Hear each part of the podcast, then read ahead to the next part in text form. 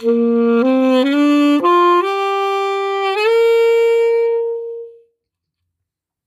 me quer. Porque o nosso objetivo é levar as histórias ao encontro das pessoas. Olá! Você gosta de boas histórias? Então seja bem-vindo ao podcast Ler Me Quer. Eu sou Shirley Dickman e hoje eu trouxe para vocês uma história, uma história que nos faz refletir um pouco sobre o valor de um elogio. Quem não gosta de ser elogiado, não é mesmo? Bom, após a história, conversaremos mais um pouquinho sobre o poder de um elogio. A história foi retirada do livro As 14 Pérolas Budistas. Este livro ele é uma coletânea de contos da oralidade e quem fez a coleta e o registro desses contos foi o Ilan Breman, escritor e contador de histórias. Quem ilustrou esse livro foi Onit Zilberman e é da editora Brink Book. E o conto selecionado é A Busca pelo Elogio. Existia no Tibete um homem de uma fortuna incalculável. A sua riqueza era tão famosa que todos os homens à sua volta não se cansavam de elogiá-lo e bajulá-lo. Rei, rainha, príncipes, nobres, artesãos, monges de todos os cantos do país vinham para conhecer e aproximar-se do homem mais poderoso do Tibete. Todos, menos um homem. Era um ermitão com aspecto de mendigo, que tinha alcançado uma paz interior única. Tal sujeito, ele nem sabia da existência do homem mais rico do país.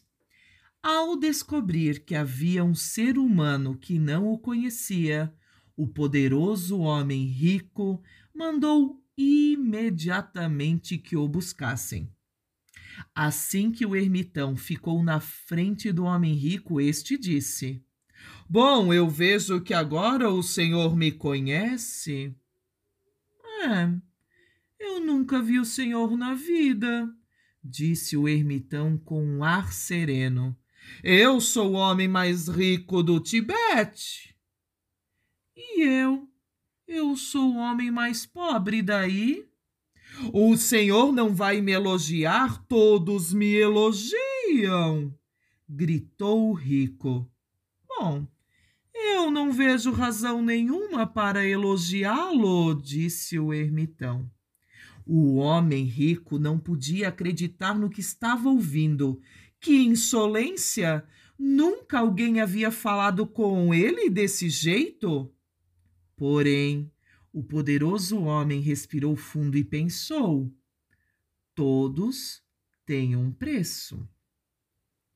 Se eu lhe desse 20% da minha fortuna, o senhor me elogiaria?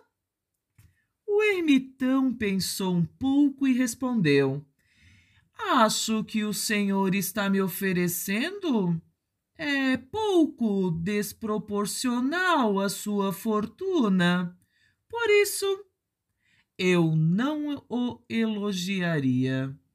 O homem rico estava feliz com a resposta. Todos têm um preço, pensou ele, achando que tinha razão. Então, se eu lhe desse metade da minha fortuna, o senhor me elogiaria? Bom, nesse caso, eu não veria necessidade nenhuma de elogiá-lo, já que estaríamos em igualdade de condições.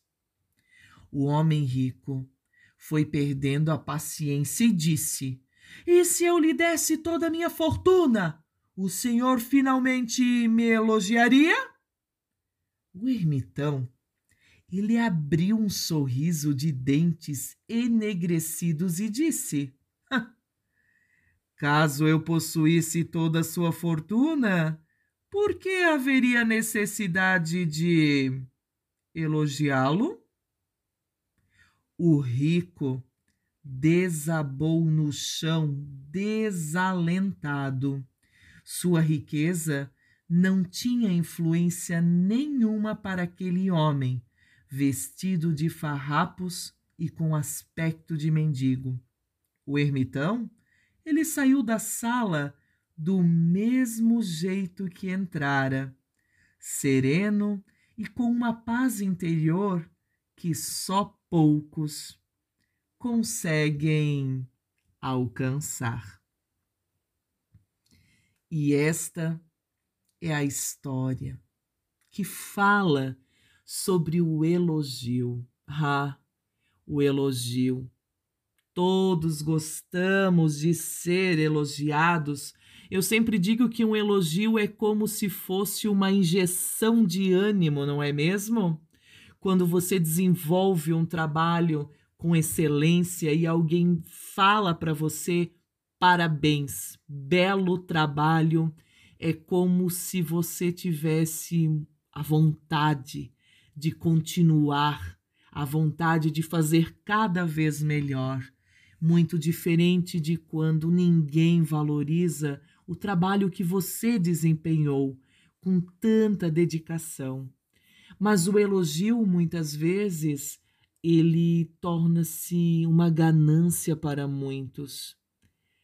Este poderoso homem tão rico, ele tinha tudo, mas ao mesmo tempo ele não tinha nada. Ele não tinha alcançado essa paz interior que esse ermitão tão pobre tinha alcançado. Existem coisas na nossa vida que não são compradas com o dinheiro Existem coisas na nossa vida que nós não alcançamos somente com elogios, nós alcançamos na reflexão, nós alcançamos na nossa busca interior, essa busca que deve iniciar desde a infância, desde que somos crianças.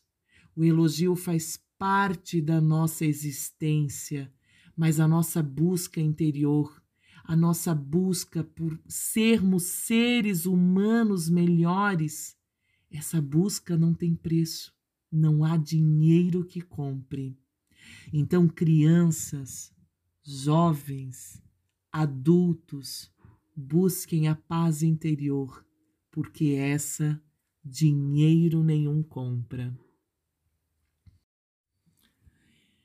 Se vocês, além de ouvir histórias, curtem também assistir contações de histórias, nos sigam lá no Instagram, no arroba lermequer. Lá vocês vão encontrar dicas de leitura, tem contação de histórias, tem muita coisa boa para gente compartilhar. Um beijo, espero vocês lá.